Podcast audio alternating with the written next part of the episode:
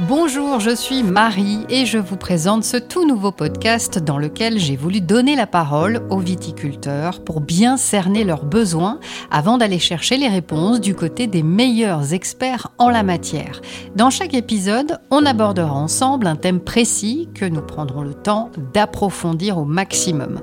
Et ce en trois temps, témoignages, expertise et solutions.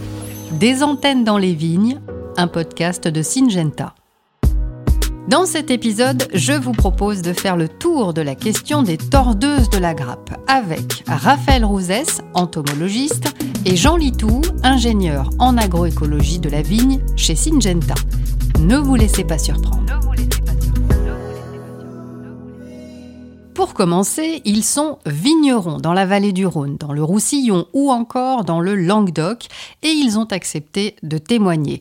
Ils vont nous dire concrètement quels problèmes majeurs ils rencontrent à cause des tordeuses. Alors les principaux problèmes liés aux tordeuses de la vigne sont surtout euh, les maladies type pourriture du raisin sur la troisième génération et bon après un affaissement de la perte de récolte en première génération. Bien sûr, euh, toutes les plaies ouvertes sont des entrées potentiel à des maladies cryptogamiques et un abaissement de la qualité du jus. Le seul problème qu'il peut y avoir, c'est de cibler ce traitement. Donc euh, pour ce, on met des pièges phéromones sur différentes parcelles suivant les secteurs, pour essayer donc de positionner au mieux euh, l'application. Euh, nous, ici, euh, justement, hier, on plaçait la confusion sexuelle pour les tordeuses, qui permet de régler ce problème de tordeuses qu'on a quand même pas mal sur le secteur. Ça peut vraiment altérer toute une parcelle, forcément une cuve, et ça peut... Ben, le, le, pire dans tout ça, c'est qu'après... Ben, c'est carrément tout le vin qui est, de mauvaise qualité. Merci, merci à Pierre, à Christophe, à Amandine et Numa. On voit bien maintenant à quel point sur le terrain les tordeuses de la vigne sont coriaces. Dans ces conditions, comment lutter? C'est ce qu'on va voir maintenant avec notre expert, l'entomologiste Raphaël Rosès. Bonjour et merci d'être avec nous. Bonjour. D'abord, expliquez-nous précisément ce qu'on appelle les tordeuses de la vigne. Ce sont en fait trois espèces différentes, c'est bien ça? Alors, tout à fait. Alors, les tordeuses de la vigne sont des petits papillons de nuit qui appartiennent à la famille des tortricidés. Alors, ce nom de tordeuse, en fait, provient d'un comportement spécial de la chenille qui emmaillote les parties de la plante qu'elle va consommer jusqu'à les tordre pour faire un abri. On compte trois principales tordeuses, donc, en vigne, ou plutôt on va les appeler vers de la grappe. Euh, tout d'abord l'Eudémis, l'Obesia botrana, la Cochilis, Eupoecilia ambiguela et l'Eulia, Argyrotaenia pulcellana. Ces trois espèces attaquent les organes fructifères de la vigne, c'est-à-dire les, fleurs et les baies. Mais euh, bon, euh, on sait qu'il en existe bien d'autres qui peuvent causer des dégâts équivalents, comme par exemple la, la tordeuse de l'œillet ou d'autres espèces type Archips. Donc en définitive, toutes ces espèces sont extrêmement polyphages et non spécifiques à la vigne, bien que les trois principales aient développé une appétence marquée pour la vigne. Est-ce qu'on peut savoir à l'œil nu si les tordeuses sont en train de ravager un vignoble ou pas? Autrement dit, est-ce qu'il y a des signes qui ne trompent pas? Oui, tout à fait. On peut constater aisément les dégâts des tordeuses euh, dans les vignes. Mais en général, il est un peu trop tard. Euh, par exemple, en première génération, ce qu'on peut observer, c'est ce qu'on appelle les glomérules.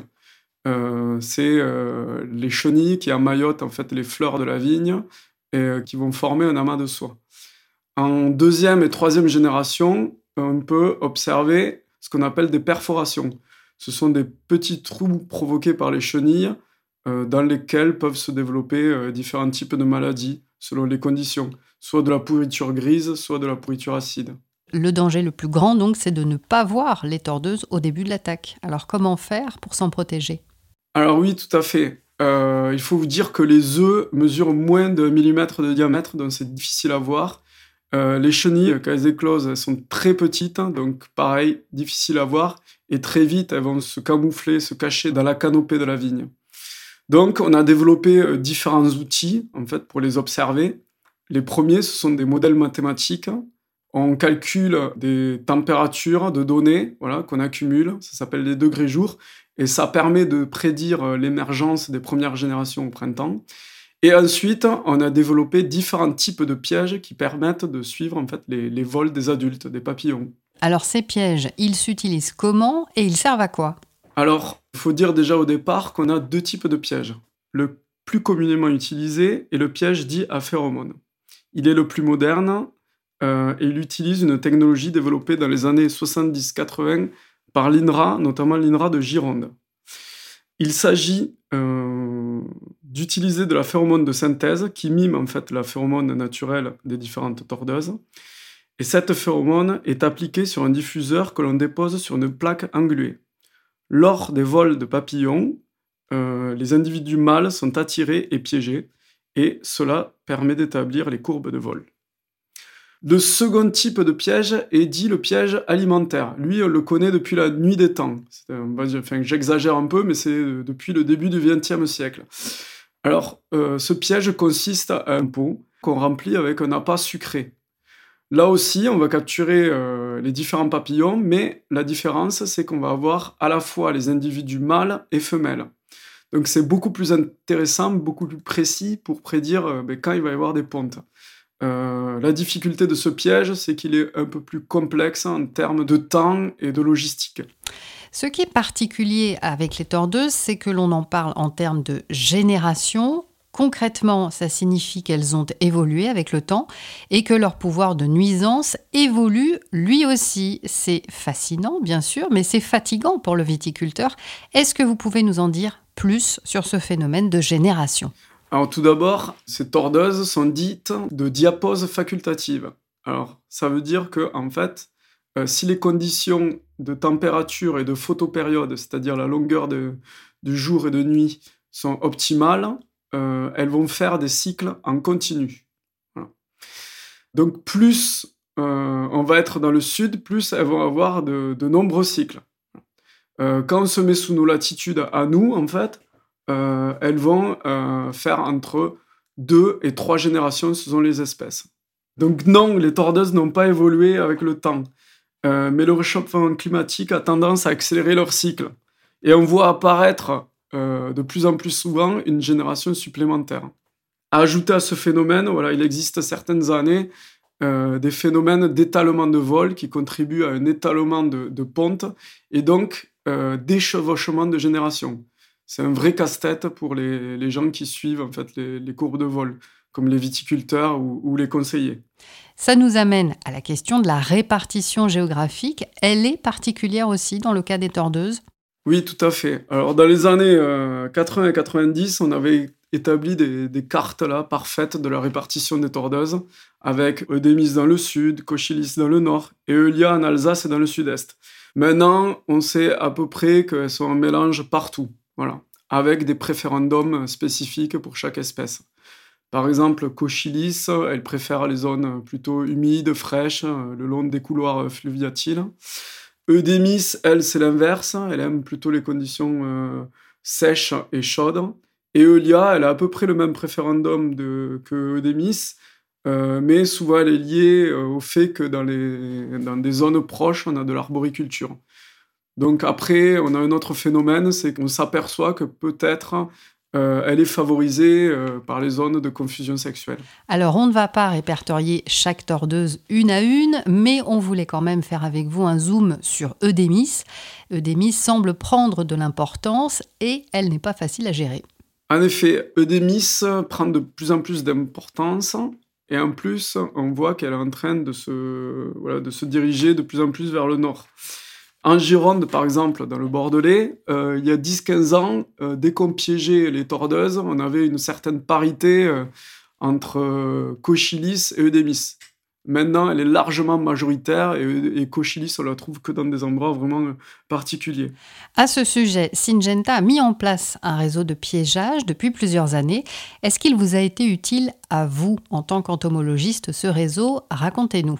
Oui, depuis l'année dernière, euh, donc en collaboration avec euh, Saint-Genta, on a mis en Charente en place un réseau de pièges alimentaires. Ce but de réseau était euh, d'accompagner les viticulteurs, notamment sur la reconnaissance de ces tordeuses, notamment Eudémis, mais aussi à les sensibiliser à la dynamique de vol Et enfin, le but de tout ça, c'était quand même améliorer la lutte derrière. Merci infiniment, Raphaël Rouzès, d'avoir répondu à nos questions. Alors, on retrouve maintenant nos viticulteurs, Pierre à Bachas dans le Roussillon, un autre Pierre à Saint-Christol dans l'Hérault, Amandine dans l'Hérault également sur le domaine de Causse, Christophe est à Châteauneuf du Pape et enfin Numa à Arles. Et tous, vous allez l'entendre, s'interrogent eux aussi sur le positionnement de la lutte. La lutte, c'est euh, déterminer le bon moment pour intervenir. Parce qu'on se rend compte que le piégeage n'est pas toujours proportionnel à la prise des parasites. Je dirais le positionnement. En plus, à Châteauneuf, on a beaucoup de gobelets, de vieux gobelets. Donc, on a du mal à cibler la zone fructifère, qui peut être euh, embêtant. Et de plus, on est quand même euh, un secteur très vanté, et donc qui peut perturber l'efficacité de l'application. Sachant que des fois, on a des fenêtres aussi de traitement qui sont euh, courtes. Ouais, c'est plutôt ça, le positionnement. Cibler la, les générations et après le positionnement euh, matériel. On pratique la confusion sexuelle pour une grande partie et pour la deuxième partie, on va essayer cette année euh, une capsule qui contient une phéromone contre Christoblaves. Et donc, mine de rien, euh, cette utilisation de la confusion sexuelle permet de s'affranchir de cette difficulté d'application des produits. Après, ça reste quand même très, très onéreux. Et puis, ben, pour les tordeuses, il faut aussi faire quand même euh, pas mal d'observations euh, à la vigne parce que donc on, on fait des piégeages pour euh, voir s'il y a des populations d'adultes. Et euh, après, bon, alors on peut aussi euh, faire des comptages de glomérules, etc. Et ça prend quand même pas mal de temps à, observer, à faire. Ben maintenant, on n'a plus grand choix parce qu'on est en bio, donc on, on pose des phéromones. Alors il faut les poser comme il faut, quoi. Il y a, il y a un protocole à respecter. Et après, ben, c'est beaucoup d'observation. En fait, on pose des pièges et on ne peut que subir, en fait. Alors qu'à l'époque, quand mon père, lui, était en conventionnel, euh, c'était des traitements à positionner à un instant T pour pouvoir euh, ben, lutter contre les tordeuses. On entend bien à travers ces témoignages combien il est difficile de lutter contre les tordeuses tout en respectant certaines contraintes devenues aujourd'hui incontournables. Pour tenter d'éclairer ces professionnels de terrain, j'ai décidé d'interroger un autre expert, Jean Litou, ingénieur solutions agroécologie vigne, dont j'ai recueilli pour vous le témoignage. Avec lui, nous avons voulu en savoir plus sur la question du positionnement de la lutte. Et pour le cas qui nous intéresse ici, celui des tordeuses, il insiste sur la nécessité d'agir à un moment précis. Vous allez comprendre pourquoi. Alors en fait, l'objectif avec les tordeuses, ça va être d'éviter les dépréciations qualitatives et les pertes de récolte. Donc pour cela, la lutte est de fait et forcément préventive. Et ce moment précis, c'est lequel? Si on utilise euh, des insecticides, euh, la solution, la bonne solution, c'est d'intervenir au moment des pontes, ce qui laisse d'une part la place au raisonnement puisque les pontes, c'est identifiable au niveau de la parcelle, et d'autre part permet d'éviter le passage au stade chenille. Et en fait, ce sont les chenilles qu'on ne veut pas avoir, parce que ce sont les chenilles qui font les dégâts.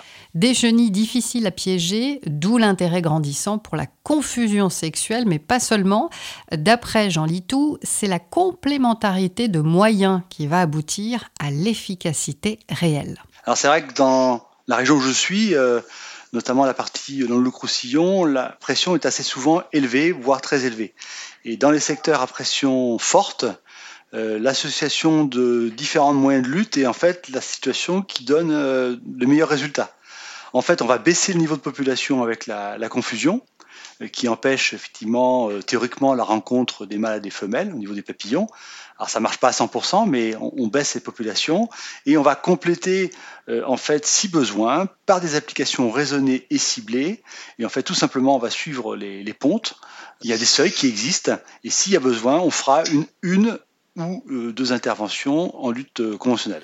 Malgré tout, plusieurs facteurs entrent en ligne de compte pour gagner la lutte contre les tordeuses, comme nous l'explique notre expert. Alors, comme je vous l'ai dit, effectivement, sur des fortes pressions, surtout si on n'a qu'un seul ravageur, en l'occurrence le Démis, effectivement, c'est intéressant.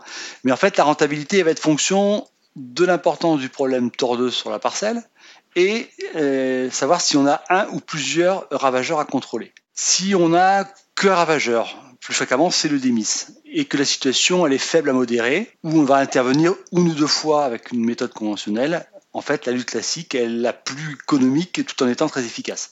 S'il y a deux ravageurs, les coûts peuvent être plus importants de la confusion, puisqu'on aura effectivement, euh, les phéromones étant spécifiques, une confusion qui doit être doublée. Donc là, il faudra faire le bilan et voir effectivement dans quelle situation on se, trouve. Et puis, dans le cas de, de Cryptoblabes, euh, qui euh, apparaît quand même sur l'arc méditerranéen, la lutte classique fonctionne et la confusion pour ma part, je pense, doit encore faire ses preuves. En fait, on manque de recul, c'est assez récent, et on se pose la question de son efficacité, car ce papillon est extrêmement polyphage et il peut passer d'une culture à l'autre. Donc on a des femelles fécondées qui peuvent venir d'une culture, arriver sur votre vigne et euh, causer des dégâts. Concrètement, le curatif ne semble donc tout simplement pas possible, et Jean Litou confirme.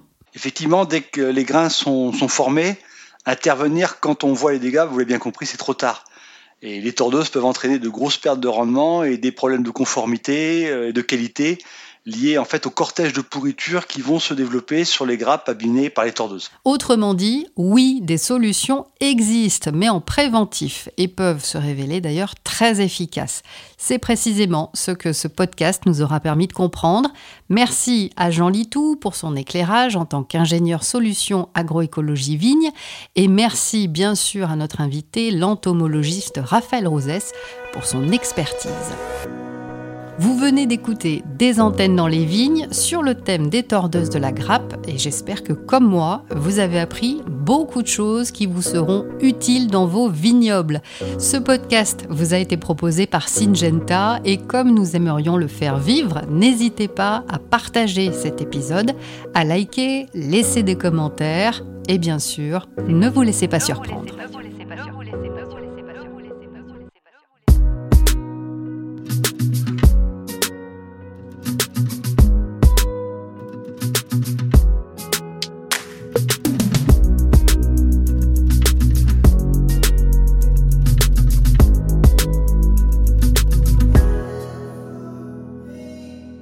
Syngenta France SAS, numéro d'agrément MP02249, distribution de produits phytopharmaceutiques à des utilisateurs professionnels. Avant toute utilisation, assurez-vous que celle-ci est indispensable. Privilégiez chaque fois que possible les méthodes alternatives et les produits présentant le risque le plus faible pour la santé humaine et animale. Et pour l'environnement, conformément au principe de la protection intégrée, consultez http agriculture.gouv.fr ecophyto. Pour les conditions d'emploi et les usages, doses et conditions préconisées, se référer à l'étiquette du produit ou www.syngenta.fr. Produit pour les professionnels. Utilisez les produits phytopharmaceutiques avec précaution. Avant toute utilisation, lisez l'étiquette et les informations concernant le produit.